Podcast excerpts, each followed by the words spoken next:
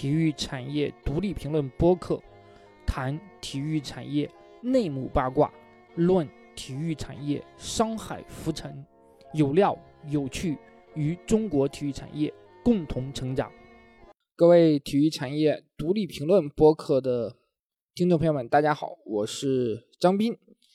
这一期节目呢，我们聊一个最近可能体育圈比较热点的话题，关于腾讯体育大裁员这个事件。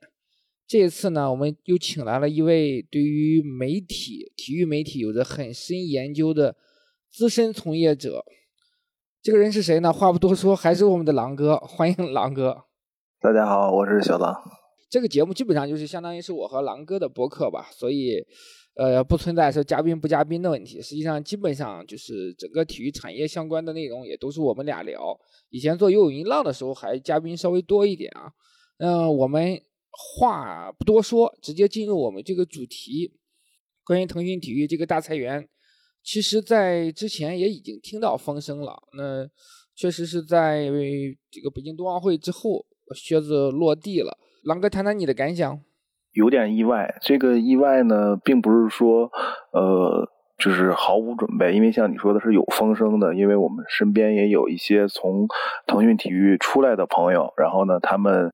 他们的前同事们也都透露过一些消息，但是没想到，就是说会这么彻底、这么突然。因为之前说的可能是，呃，裁撤一些人，然后有些人也之前收到过一些暗示吧，但是可能想的是，就是不会这么彻底，而且也太快了，就是突然以一种从来没见过的裁员方式啊发了一个内部邮件，所以还是挺挺震撼的，嗯。最开始的时候看到这个邮件呢，呃，裁撤六六大业务组吧，其实就是相当于业务部门嘛。那我当时的感觉可能是说，这这个六大业务组被裁撤之后，有一部分的员工可能会被裁员，一部分的员工会被分流。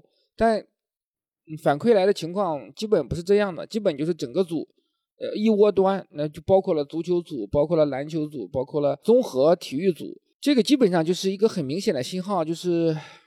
不做内容了，对吧？你作为一个体育的门户网站，不不，我认为不是他，他不是不做内容了，是不自产内容了。对对，这个肯定是说更准确的说法嘛。因因为腾讯还有这个自媒体平台嘛。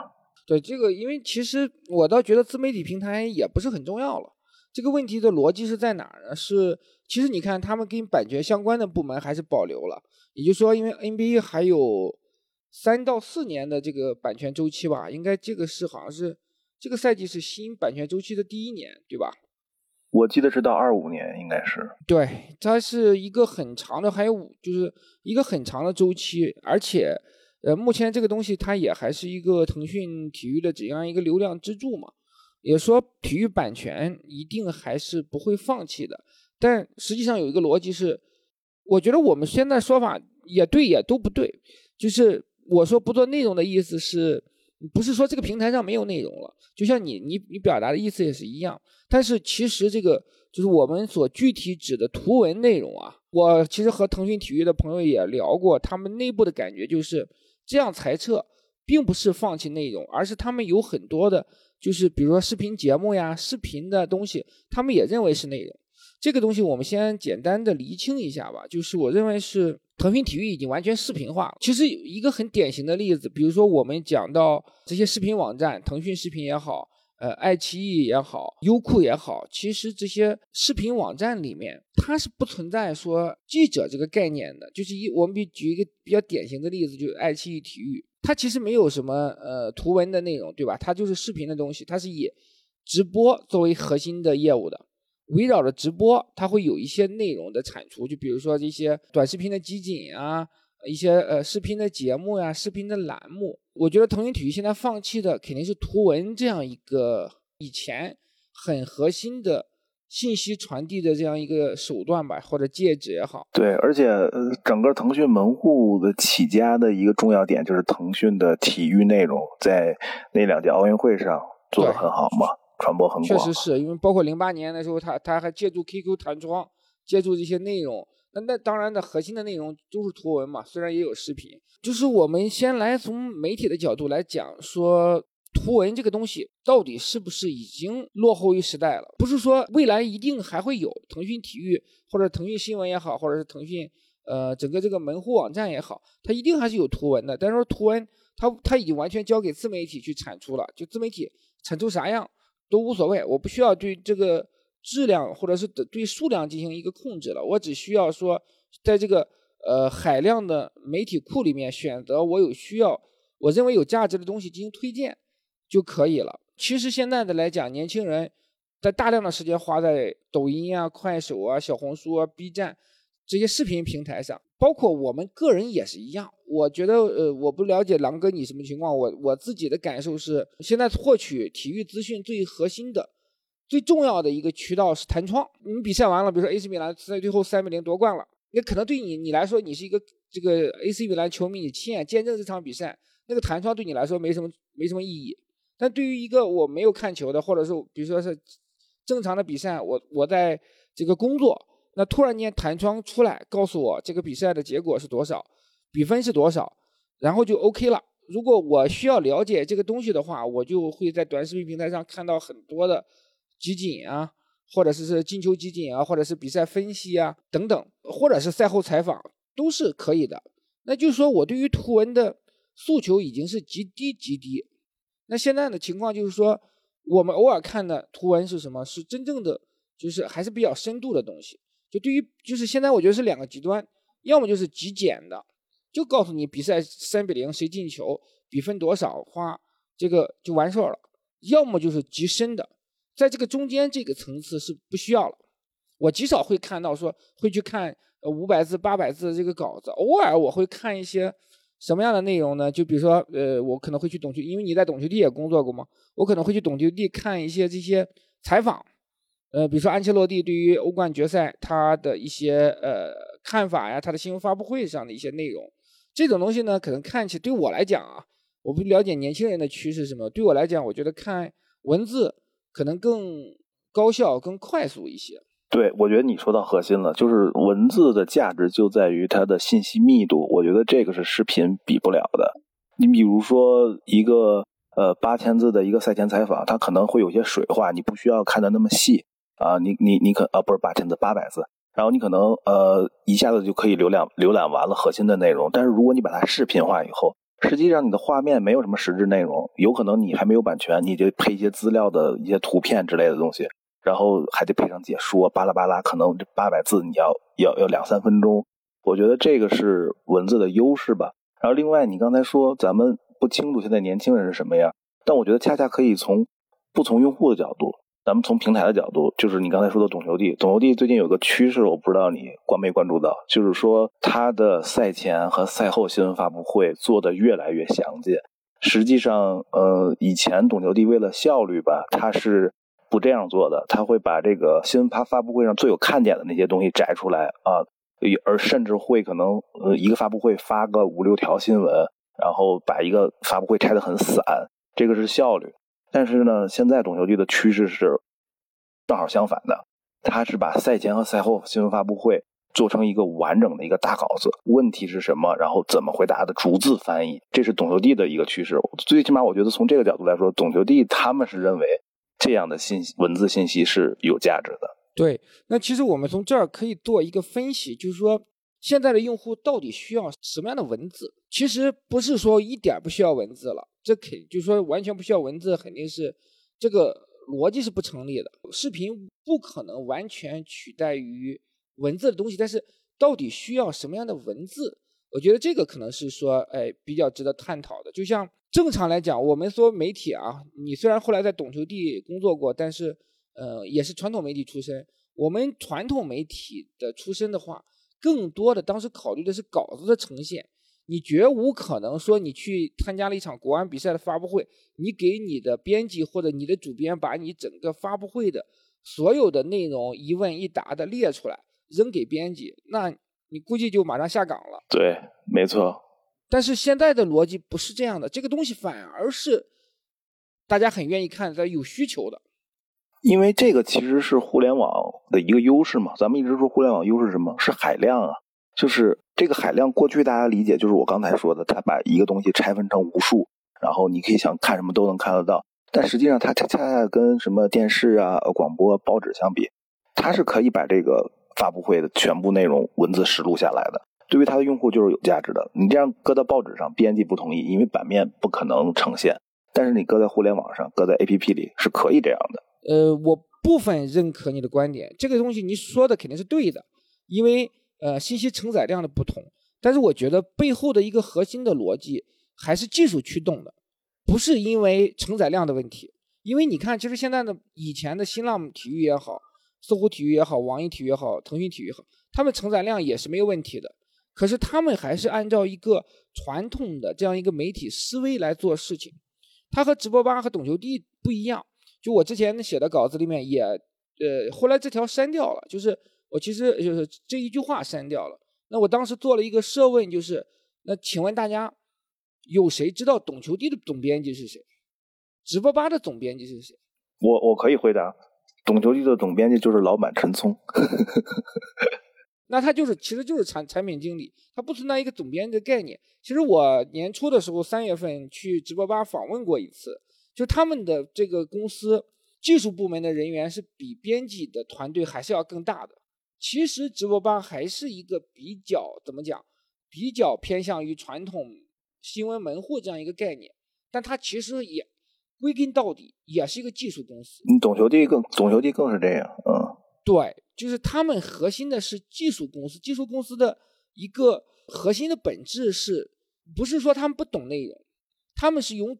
用技术来去判断内容，他们有一个优势是可以从后台看到用户的数据，所以呃，因为我现在不在懂球帝，我做一个揣测，很可能是呃，他们收到用户的反馈，然后说大家想看完整版的这个发布会实录，而且呢，呃，这样改进以后发现数据确实不错，所以就这样改进了。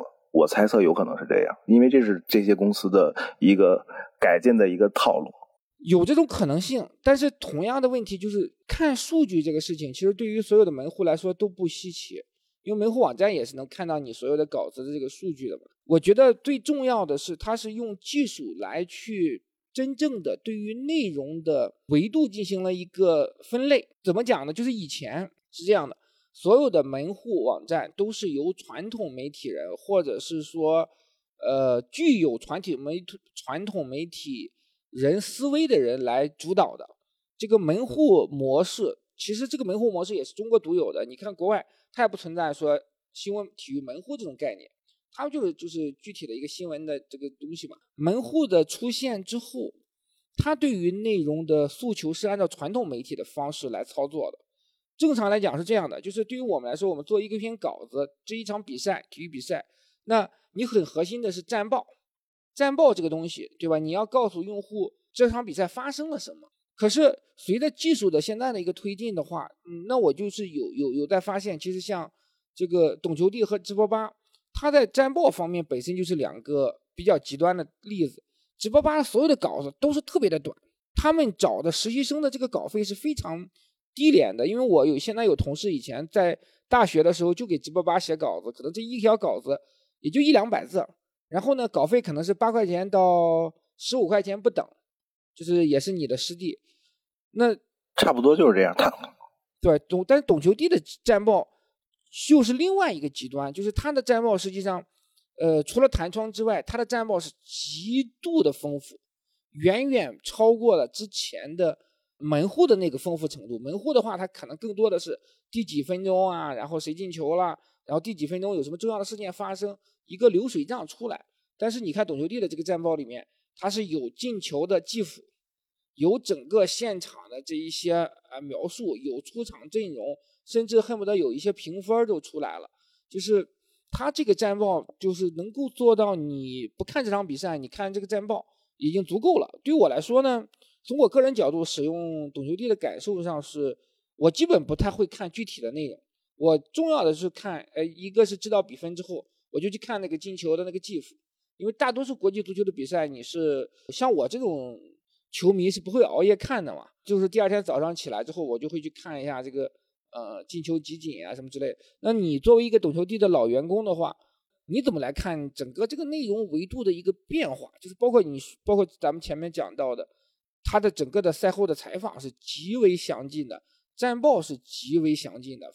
我觉得那个战报可能五千字，有的时候都会有吧，长的话。它这个首先呢，也是根据比赛的重要性不同会有区别，呃，不是说每一场比赛都那样。然后另外呢，就是呃，这个我比较懂啊，就是它是尽量呃要在。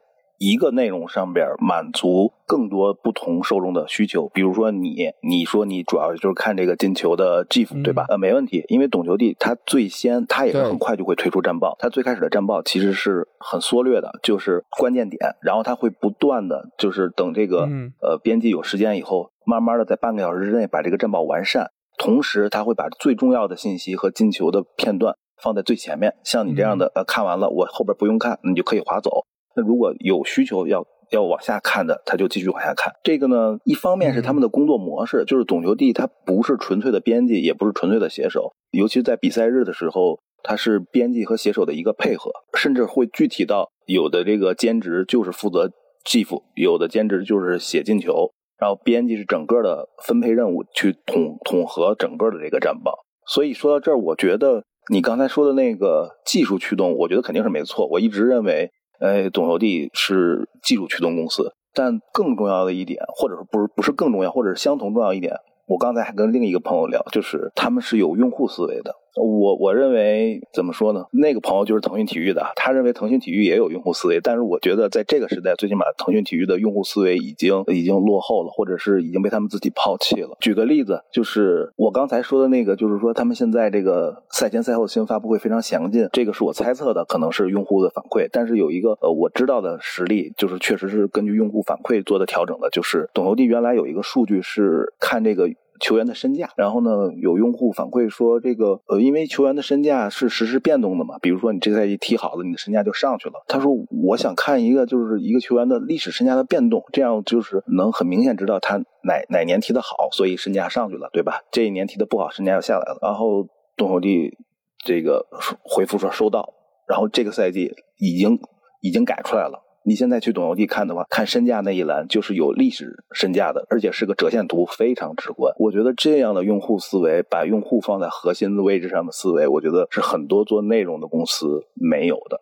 我补充一点啊，就是因为确实我用懂球帝最核心的诉求就是看它的这个数据，就我我特别喜欢去看各种积分榜呀，这个射手榜啊，包括各个球员他的呃一些过往的一些履历啊，包括。你比如说，穆里尼奥带罗马拿了这个欧协杯冠军之后，我就想去看一下他到底一共拿过多少个冠军了。我就去会会去用懂球帝打开他这个资料页里面去看整个的他这个一个履历的一个情况，这个方面是很强的。就是说，我觉得无论是懂球帝和直播吧，他们之所以取得成功的一个很重要的原因，就是它的服务性更强，或者是说怎么讲，就是它的应用性更强，就工具性更强，它是个工具，服务意识。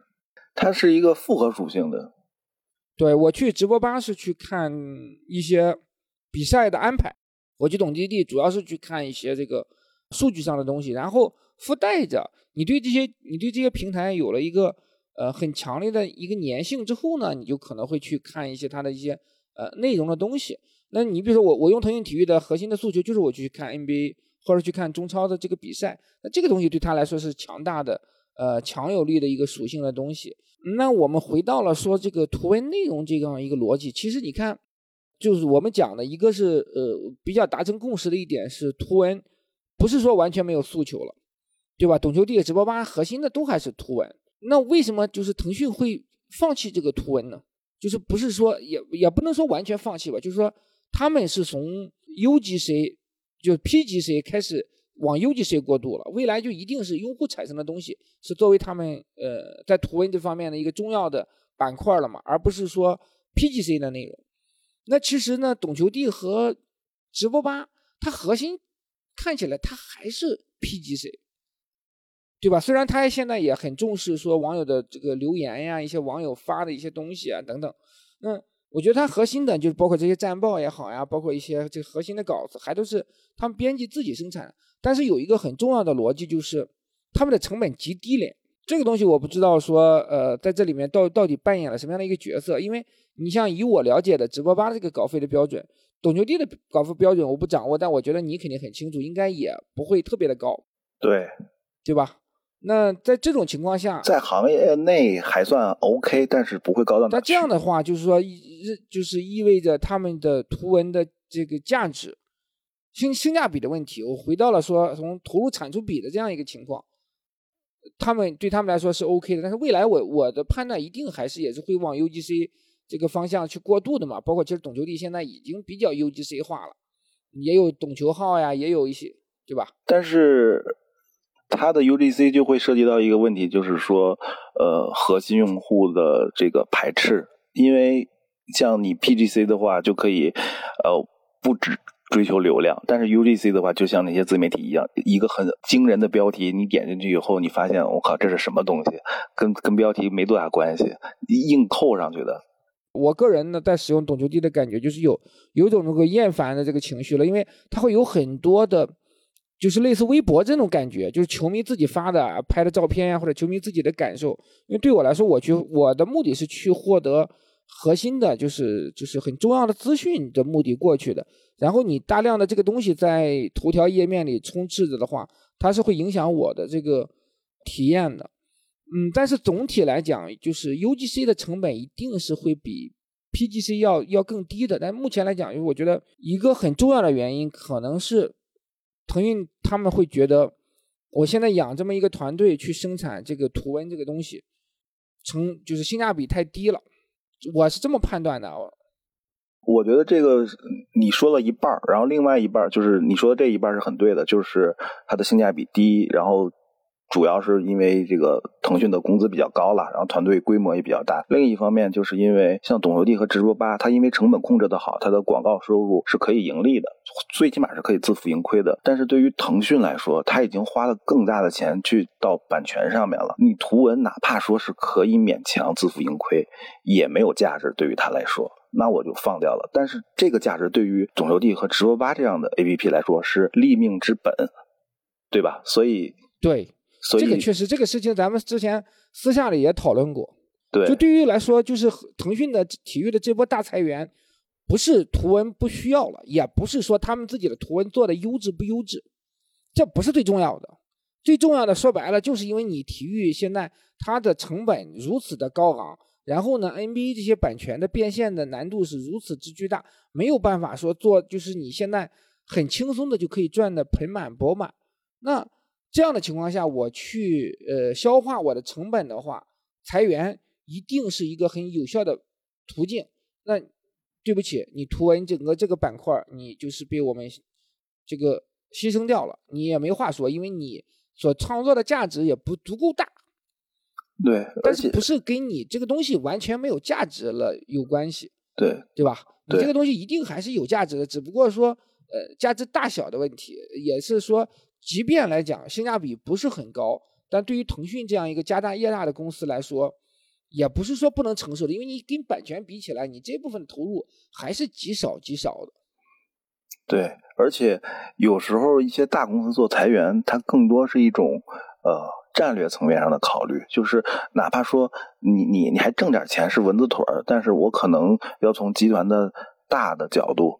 去考虑我的战略的调整，还有一个方面很恶心的就是，有点杀杀鸡儆猴，就是说，就让你们看看，腾讯不是国企，不是可以养老的。因为我不知道腾讯别的部门，最起码腾讯体育来说，咱们咱们以前都开玩笑，就是腾讯是国企，去了可感觉就可以一辈子就这样下来。当然也不是了，但是咱们开玩笑的时候都这么说，足以证明腾讯在呃门户之中还是相对最稳定的一个。对，那肯定的，就是说，呃，它它内部的机制肯定还是有些问题的嘛，导致了很多这个冗员呀等等这个呃出工不出力的一些等等这样一些情况。但我觉得呃，包括我之前写的那篇稿子，实际上也都不是说涉及到了一个核心的问题。其实核心的问题。还就是因为版权的成本足够，使你无法承担，使你这样一个腾讯体育这样一个怎么讲，就是一个部门吧，因为它没有公司化嘛。你这样一个大的部门，你没有办法去拥有正向的这样一个这个呃现金流，拥有呃足够强的生命力。商业的东西就很简单，说到底，商业的本质就是赚钱嘛。如果你腾讯体育很能赚钱，是一个现金牛，那就不存在。你就说白了，你图文做的狗屎一样也没问题，没有人会去质疑你，无所谓，因为我们赚钱对于老板来说就是 OK 的。那你现在的情况是，你这个东西你即便做的再好，那你因为巨额的成本导致了你没有办法去赚钱，连年赔钱。呃，如果放在以前的话，可能压力没那么大，因为腾讯是这么一个庞大的帝国嘛，它有游戏啊，有视频，有等等，有很多的现金流。那一个板块赔钱无所谓，但是现在的情况是，那大家都知道疫情导致了这样整个一个局面都不好嘛，那一定会拿那种相对来说就是呃赚钱能力差的部门开刀的嘛，这也是一个很很很很现实的东西，所以。其实我之前咱俩都同时写了关于腾讯体育的稿子发在咱们公号上嘛，但我觉得其实我那篇稿子实际上是就是没有完全谈到整个这个事件的一个本质，本质的东西实际上是后来你写的那个东西，就是版权的问题。那之所以前边的这个东西可能对我觉我觉得聊聊到这儿咱们就接近本质了。对，就就说白了，体育版权在中国就不赚钱的问题。就像你说的，就是。懂游地也好，直播吧也好，它是一个公司，它的图文可以挣钱，那它就没有必要说要要要干嘛，要要裁员也好，还是改革也好。但是对于腾讯体育来说，就像你说的，腾讯体育加上版权部门，它是一个大的腾讯体育，版权已经花费了这么巨高昂的代价，又不能因为没到期也不能放弃，那我这个整个这块业务亏损，那我只能拿版权之外的地方开刀。另外就是像你说，腾讯这么大的公司，它是上市公司，它其实是挣钱的。但是问题是，这种上市公司它是要对股东和股价负责的。腾讯虽然还在挣很多钱，但是它的增速下来了，它的营收增速下来了，它的股价下跌了，那它就要有动作给给股东去交代。就是它本身对于从从这个现金流啊，从盈利这方面，它也是需要在下一期的财报当中会会会做的更好看一些嘛。对啊，你像类似的就是那个搜狐嘛，搜狐最近一直在转型，然后一直在那个呃，就是要要要盈利，然后我就因为搜狐是。在美国上市嘛，那个每个季度、每年都会有公开的财报，我我我会关注一下核心信息。我就发现搜狐特别逗，因为搜狐开源节流，它其实开不了什么源，它它后来最近能盈利，就是因为裁员，不断的裁，把人裁的越来越少，然后你的收入虽然没变，但是你的成本下去了，所以它盈利了。看他们的财报，我觉得特别逗，因为你很多这种大公司，它整个收入体系啊，基本上是是是能有一个。小幅波动不会有大幅的波动，但是当如果你在人力成本方面控制的好的话，那你的你的数据是很容易做的。就是这个东西裁员一定是立竿见影这样一个效果。当时我在凤凰离职没多久，凤凰体育当时就经历了大裁员嘛。当那个裁员也不是只有凤凰体育，是整个的凤凰网的一个裁员。那那个时候就是因为凤凰在美国纽交所这个股价特别的不给力，当时我记得应该是。亏损比较严重吧，那就通过裁员的情况去试图扭转这样的一个局面。那等到局面好转的时候，那各个部门相应的再来扩充嘛。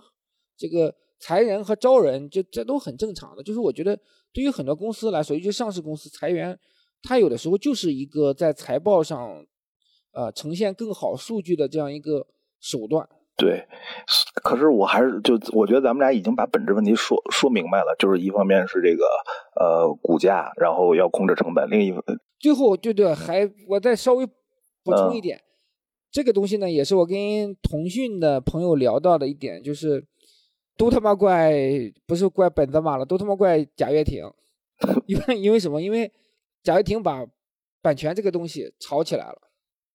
是所有的整个版权市场，就是现在，即便是到现在今天，那大家也还在为当年炒起来的版权价格来还债。对，虽然以很多版权已经跌回到了那种白菜价了，但你但是那个时候你想想，在乐视体育之前，像美国大师赛呀，像这些什么高尔夫的四大满贯啊，他们给新浪直播基本上都是不要钱的，或者是象征性的要一点啊什么之类的。那当时。后来乐视是恨不得出高价去买各种各种版权，那你把对方的胃口这个养起来了，后边虽然呃，虽然价格下来了，但是它它相比以中国这个市场的问题，呃，它还是不够，对吧？包括我那天我那天忘了跟你交流了，就是你那篇稿子写完之后，我觉得呃整体上都是非常好的，但你没有提一点盗播的问题。盗播，嗯，对，盗播的存在，那对于版权来说没有价值啊。你 NBA 现在 NBA 也好，英超也好，意甲也好。你都可以通过盗播去看，你完全不需要在腾讯啊，在咪咕上花钱。哎，但是有一个问题，我在写稿子的时候查了一些资料，就是说国外的盗播实际上要比咱们想象中的要严重一些，当然不会像中国这么严重。就是说国外也有不少人是看盗播的，但不影响他呃转播商的收入。这个我我具体不掌握啊，我只知道说像中东那边是因为盗播很严重，英超啊还还还发生过很多这样一个版权争议。那么像美国这种市场，我不太确定说当地人是有多少看盗播的啊。但是因为就是他们肯定是从呃订订阅的角度来讲，付费来观看的角度来讲，其实还是可以。但是在中国的情况，说白了，我不知道是严重程度不严重程度，就说如果你想看盗播，你就可以在体育赛事方面一分钱不花。对，肯定是可以做到的。但是我我自身的感受，最起码我身边的人现在还是养成这个看正版的习惯了。就是看到播的有，但是比前些年好多了。我觉得好肯定是好了，但是我们还要不要忽略一个问题，就是其实体育用户的人群就相对来说是屌丝嘛。我们周围的朋友群体这个素质可能还是会好一些的，但是大量的，你比如说以我我我山东球迷为例啊，我很清楚山东球迷他们去这个鲁能大球场看一场球，他们三十块钱门票。都不舍得花的，都要找关系来要票。球衣更不用想，就是说，那你想想，对于这些球迷，你这都不算什么。你这，我跟你说，我听过国内球国内球迷最最牛逼的说法是这么跟我说的：说那个你们比赛怎么还卖票啊？不应该免费让我看吗？为什么呢？说你看啊，你们是不是靠赞助商？赞助商为什么赞助你们？因为你有影响力。你的影响力哪来的？是因为我们看你，所以你应该免费让我们看。我操，这逻辑给我给我给我说的哑口无言，好像说的很有道理的样子。我靠，这个你确实感觉没法反驳的问题。这就说明了一个，就是我们回到了一个很大的问题，一个是用户这个付费习惯、付费意愿的这样一个养成，确实是可能是需要一代人、几代人这样一个过程。另外，它倒播确实存在。我觉得如果真正的没有倒播了，那大家可能也都。这个花个三块钱、六块钱看一场球，也都不是说不可以接受。但问题是这样的，你不能做这种这，你不能做这种假设，因为没有倒播，他很很可能有些人不看了就。当然，这种可能性肯定也还是有的嘛。但是我觉得，如果从对，因为我好像大学时候写论文时候就写过这个问题，然后我的导师就跟我说说你你不能做这样的预设，因为当时是天盛买英超嘛，好多人就要去看倒播。但是有一个问题啊，就是从平台方的角度来讲，版权方，比如说英超，比如中超，你一个看盗播的用户，对于他来说，基本上是你不是说完全没有价值，但是确实是没有太大价值的。那肯定是。就是回到了这个问题，如果说版权的价格，就比如说现在英超又回到了呃新英体育手中，那我觉得版权他们一定觉得还是有利可图的。你就回到了一个商业上的核心的东西。最开始的时候，我们知道像贾跃亭也好像。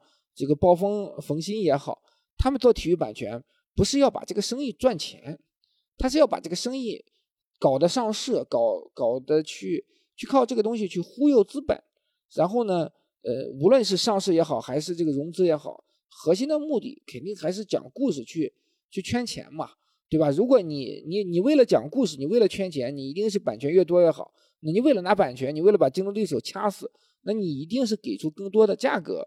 这样的一个优势，呃，才能够实现这样一个目的。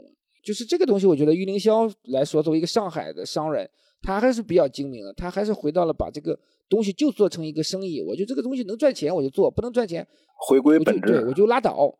其实最开始的时候，我记得那年英超就是以一千万美元给到腾讯的时候，当时我记得去采过这个呃郁凌霄。他当时是对英超还是很有怨言的嘛，因为这个英相当于英超对他来，英超对他是始乱终弃嘛。那但是生意这个东西真的就是这个无所谓的，因为没有永远的朋友，只有永远的利益。那翻过年来，那英超还是回到了这个他的手中。那我觉得价格一定是回到了一个他觉得是有利可图的这样一个状态，他才会去接盘的嘛。但是可能情况也不太好，因为我那天写稿子的时候，呃，跟他们的朋友询问过，我说方便不方便透露一下价格，或者说是量级啦。呃，他们都说，嗯，不要提了，嗯，活得很艰难。他们现在最大的问题，可能是因为当代名城母公司当代名城现在已经 ST 了嘛，就这个情况很不好。因为我之前跟电通的朋友也打过交道，因为电通好像他们对于整个亚洲赛事的这个版权也是呃虎视眈眈嘛，因为这个好像是二零二一到二零二八年这个七年的版权权，这个亚洲所有的赛事，包括。亚洲杯啊，包括亚冠呀，包括这个世界杯亚洲区的外围赛，这个版权都是在这个这个爱奇艺体育手里吧？那呃，当然，我觉得如果是从拼音本身或者爱奇艺体育本身来讲，嗯，以他们的风格啊，以我对于凌霄的判断，我觉得肯定还是还是有的赚的。但如果母公司当代应该占股不是特别大的比例，但应该是第一大股东，第二大股东应该是爱奇艺吧？这个没记错的话，应该是这样一个情况。但我觉得这个当代名城这边就是现在后来改名叫当代文体嘛，它整体情况不理想，那多少还是会有很大的，对于他们来说肯定会有很大的影响。但这个东西不是从业务本身的一些一些影响吧？那可能具体情况咱也不掌握啊。但我就觉得，个就是我们回到了一个之前聊的话题，就是你这个事情会最后还是要回到商业上的一个本质的问题。版权在中国来讲，它肯定不好做。但如果能赚钱，那这个事情肯定还是会有的搞。不能赚钱，其实我觉得想赚钱也不难，就是只要是价格、版权价格拿下来的合理，就能赚钱。因为你往前推，以前的卫视可以播英超的时候，那有什么商业模式？不就是免费播卖广告吗？那些地方电视台都能赚钱，有什么难的？无非就是因为你分销了以后，版权价格合理。对，这个是核心的最大问题。那你现在的情况就是这样。就是我之前听过一个坊间传言啊，这个说说法不不不一定靠谱。就腾讯有可能在这个赛季结束之后就放弃 NBA，这是有一种说法，一种传言。那也有可能是一种谈判的手段。我觉得对于这个腾讯的那个 NBA 的那个版权已经重新谈过，已经不是最开始那个价格了，我记得是降下来了一点儿，但应该没有对外公布。那肯定是因为后来疫情的影响，各方面它它不停的周期里面。肯定还是会有波动的嘛，咱们当然不清楚说具体合同怎么签的，但如果就是说我不播了，不给你钱了，大家合作就此结束，这种可能性就像当时 PP 的这个情况是一样的。最后你虽然涉及到诉讼，不见得是很很有可能就会成为一个扯皮的官司嘛。呃，如果就是说不合作了，那我觉得对于版权方来说也没有什么特别的招，那可能。现在这样一个情况，基本上就已经倒逼着你各个版权方，你包括英超也好，你包括这些，那你降价格是必须你要做的一些行动和手段了。对，但是我觉得腾讯现在比较难受，还有一个原因就是 NBA 又摆了他一道，他又卖给了咪咕，卖的是那个联盟通。这个对，这个这里面当然这里面的问题就是有有，这里面本身可谈可扯皮的东西本身就很多。然后价格呢又特别低，嗯，所以我觉得腾讯就比比较难受。包括你之前分销这些呃短视频权益啊，给微博呀，给包括后来快手啊，头条、抖音应该也拿过吧？我记得。对，我记得头条有。对，所以这这些东西就是能扯皮的东西特别多。那未来的话，我觉得降版权价格一定是一个大势所趋，因为你现在本身市场已经没有竞争对手了，没有。你你在中国，你这个事情你赌还是要播？你不可能说你因为中国市场出不起这价格，我放弃中国市场了。对于任何一个版权机构来说，这都是不可能承承担的一个损失。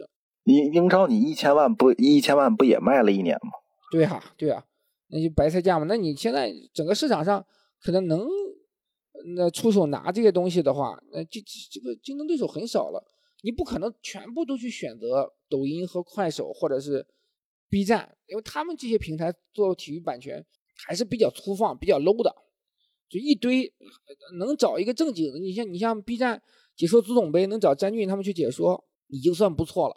核心的，你抖音这个德甲，基本上就是一堆草根在那解说，呃，应该有段轩嘛，就是段轩可能是，但段轩实际上离开这个业务也已经很长一段时间了。与这种平台的合作是很重要的，对于版权方来说，它覆盖的更多的用户嘛，有更多元的玩法。可是你把这个东西作为你的一个主平台的话，我觉得一定是分流，而且是可能越做越 low 的。你还得是信赖像新英啊、像像咪咕这些、像腾讯这种很专业的个媒体机构。对，所以那时候 NBA，我觉得他做的一点比较好，就是他选择了续约的时候选择了腾讯，因为当时不也有传闻说腾讯出价不是最高的嘛？但是 NBA 这不是传闻了，这这是肯定是一个确凿的事实。是是是，阿里那边出价更高。但是 NBA 它是基于全方位的考虑，就是有你说的这些因素，所以他选择了腾讯。我觉得未来像这些平台，他除非真正是在做这个体育转播、体育内容方面足够专业的话。才能够让英超、NBA 这些版权机构把你作为我的首选。更多的，他们是把把这些平台当成一个附用，当成一个赚钱的一个渠道。本身你这些平台的你的整个的观观赛体验也是没办法跟其他这些常规平台比的，因为你核心的你就是一个小屏，你虽然有图屏，但是你整个的，甚至我我就觉得他们很多，你像抖音、快手，他们可能连个演播室都会都没有。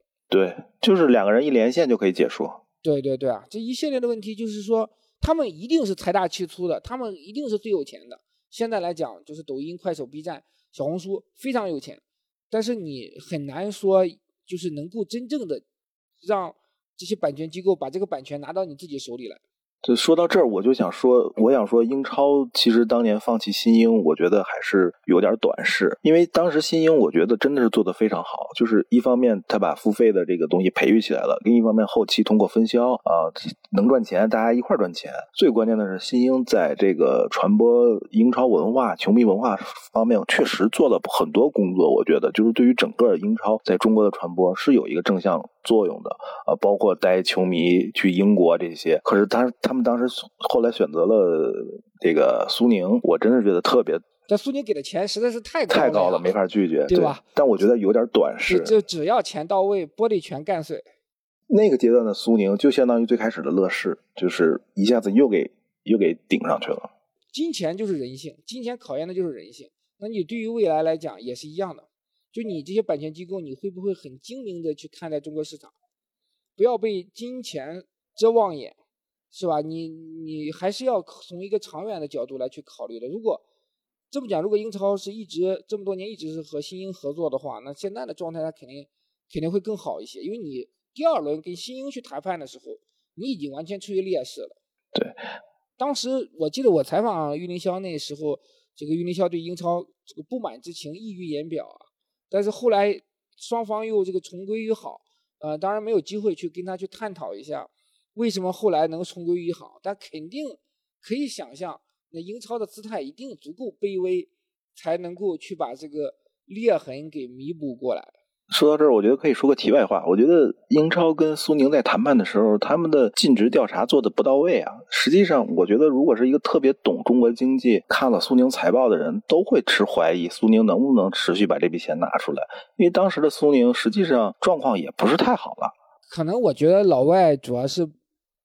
主要老外做生意还是比较规矩的吧，他不太觉得中国人会这么搞。其实在中国做市场，你也知道，这个他商业是很复杂的一个行为，而且这个因为诉讼涉及到跨国诉讼的东西，你即便胜诉了，你这个钱的追缴啊，各方面它其实有很多现实的困难的。所以就是最后英超和这个 PP 这个官司，你你打赢了没有意义啊。而且中国的这个生意的模式，因为这个。所以后来就是我们多多多提一句题外话，就是为什么觉得老罗牛逼呢？因为中国是有限责任公司。所谓有限责任公司，这个有限是很重要，就你这个责任是有限的。说白了，你你这个东西你商业，人家一破产了，你这个这个责任就结束了，你就没有办法去追溯了，就跟现在这个这个重庆是一样的，对吧？你重庆俱乐部夸宣布破产，就跟破产一样嘛，宣布解散了。那你球员去追讨讨薪的话，那就不归中国足协管了。它是一个法律层面的事情，你去走法律诉讼，人家这边破产了，就按照正常的破产的流程，剩下多少资产能还多少还多少。如果他手里这个资产剩下的都是估计什么一些这个破车啊、破电脑什么的，那能值几个钱呢？对吧？这个还要优先需要要还先还国家的税呀、费呀之类的这些东西，最后基本上是百分之百吧，这样的讨薪是百分之百没戏的。肯定的所以说这个东西，我觉得呃，这么多年跟中国版权机构打交道，对于英超啊，对于 NBA 来说，一定也是呃可以学到很多东西吧。中国的这样一个这个这个这个呃商业的一个环境，它就是这样一个逻辑。我在想要拿下你这个版权的时候，我可以给你开出一个天价的空头支票，最后我能不能付给你，那就再说了，因为永远不可能。其实英超已经很很精明了，他已经前期要的这个首付款呀，已经足够高了，他已经收到四点多亿的这个，就是前期两笔，我记得大约哈不是特别精准的这个数字，已经拿到了足够多的这样一个版权费用了。实际上就是说，他其实也赚够了。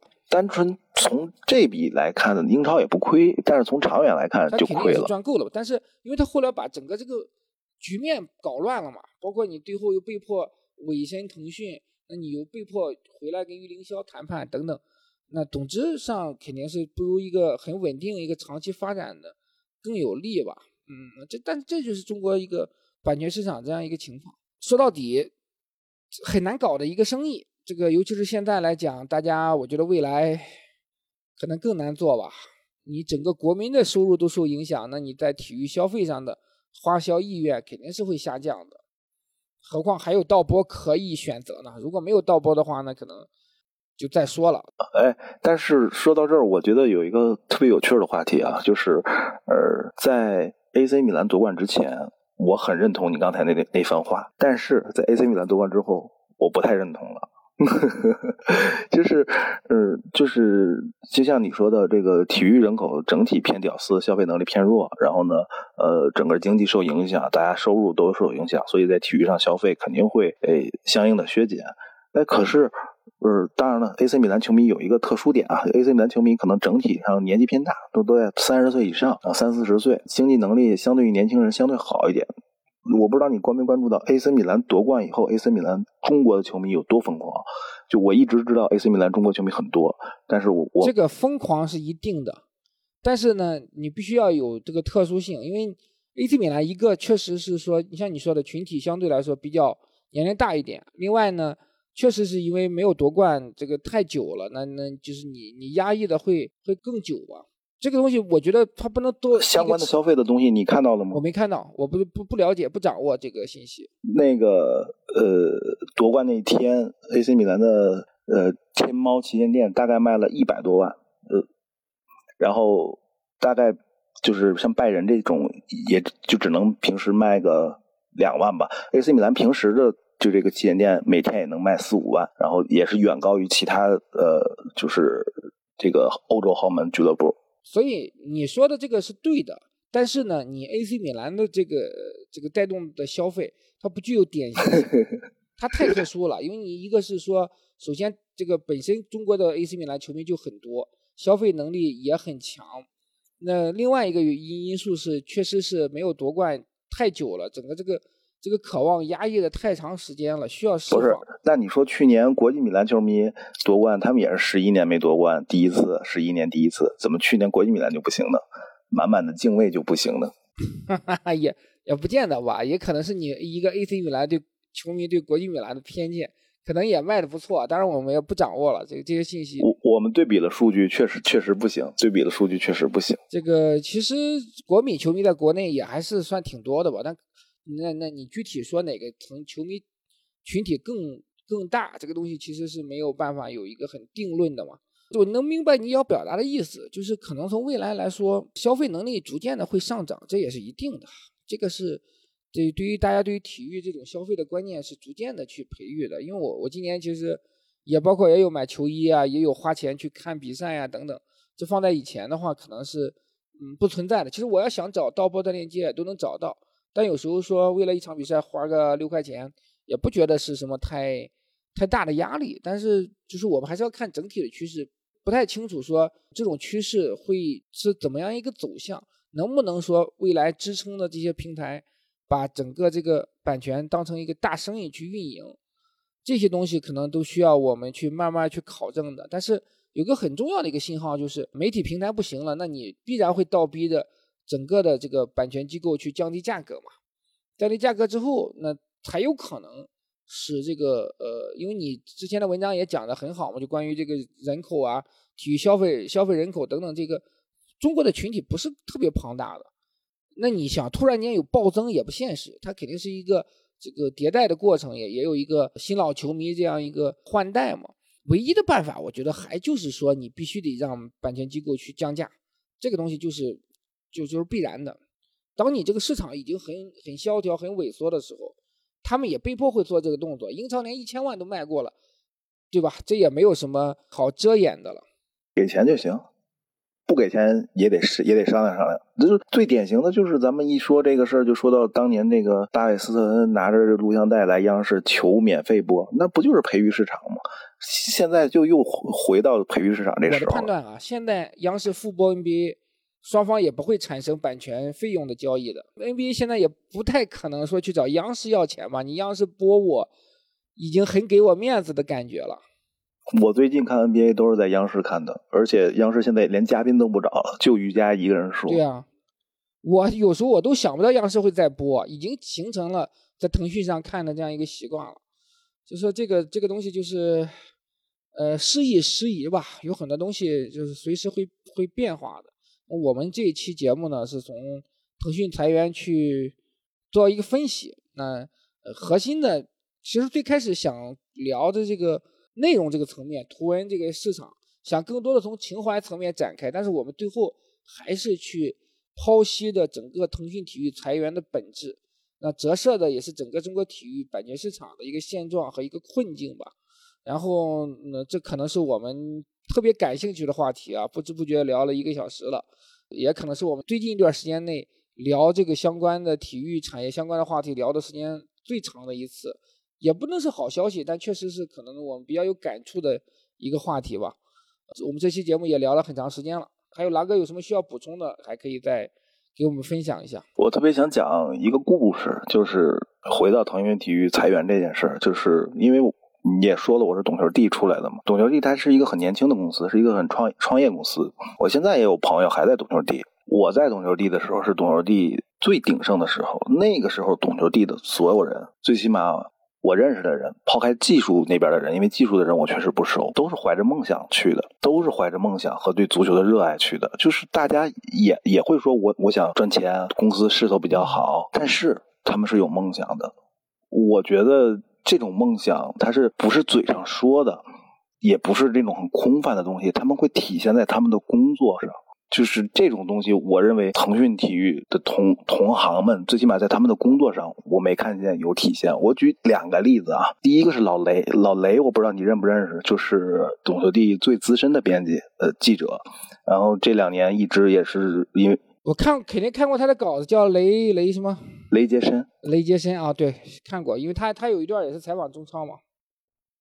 对，因为董球帝拿到中超版权，他就是赛区里的那个记者嘛，就是很多赛后的那个顺采都是他做的。就是老雷这个人，就是有意思到什么程度啊？呃，当然他也没有女朋友，是个单身狗，这也是个原因之一。就是他经常下班以后到家没事干啊，打开董球帝的数据库。去更新那些不知名的小球员和小球队的数据，就是大家看到的很多数据都是老雷在业余时间用自己的业余时间去更新的。哦，那很牛逼啊！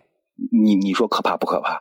就是这一个公司的所有员工如果都是这种干劲儿，那老板肯定喜欢。当然了，我我不支持，我我觉得。有点过，但是从老雷个体的层面，我觉得真的很让我震撼。就是我已经很少看到有人在工作中投入这样巨大的热情。另外一个是一个小美编或者叫 UI 吧，也是我朋友，现在也还在东球帝。他干跟老雷差不多的事儿，他是更新球员的头像，因为其实有很多很冷门的球员，他头像是是没有的嘛，没图像，对吧？整个中文互联网你都找不到。他去外国网站去找到这些人的头像，然后一点点更新更新到懂球帝。他们我觉得有点把懂球帝当成这个德国的那个什么什么球员转会网站的转会市场，对那个感觉了有点。他这个也不是他的本职工作，不是说他的领导或者是老板要求你说哦，你你你每天要更新多少个，他是在正常的领导交给他的工作之余，当然他是上班时间更新啊，他不是像老雷一样说是回家还更新，但这也不是他的本职工作。他就是你确定他们没有被老板 PUA 吗？呃，没有，确定没有。这两个人我都很熟，都是我很很好的朋友，就是而且呃，都经常见面，所以我我我我很确信这一点。老雷是那种跟老板能吵起来，能能吵起来的人，绝对不是说这个这个老板让他干嘛他就干嘛，老他敢跟老板拍桌子呢，所以肯定是内驱动力。可以，这个只有 respect 了。对，所以我觉得就是，如果大家在工作中都有这样的热情，哪怕被裁员也不可怕。你有这样的工作热情和工作能力，也能找到下份工作，共勉吧。那你你的意思就是，那腾讯体育缺少梦想？我不敢这么说，我用我刚才的说法，他们没有把他们的梦想体现在实际的工作行动中。可能我们没看到吧。对呀，我没看到，最起码，最起码我没看到。嗯，OK，这个还有要补充的吗？没有了，就想讲这么两个故事。嗯，最后我们也有很多同行可能从这次就从腾讯离职了嘛，只能祝他们祝他们好运了。希望他们未来的工作中能够把梦想体现在你的业务层面，而不是体现在和球员和运动员呃拥抱啊、流泪啊、替运动员打抱不平这这方面，对吧？这个这个东西不是，你你你这说的是谁？我我 我也知道是谁，我也知道你是谁。但但，我们就不多不多展开了。人家都已经从乡长变成三棒子了，我们最好不要再当头再给一棒子了。哎，好吧，祝他们好运。OK，好，我们这期关于腾讯体育大裁员的分析节目就到这里，感谢狼哥深夜的分享。疫情期间我没有办法线下录，还是在线上录制，呃，非常不容易。respect 对狼哥的呃奉献精神也是 respect，谢谢谢谢大家。OK，我们这期就是这样，拜拜，再见。这一期的节目就到这里，谢谢各位的收听。有兴趣的朋友可以关注我们的公众号“体育产业独立评论”，会有更多详细的文章供大家参考。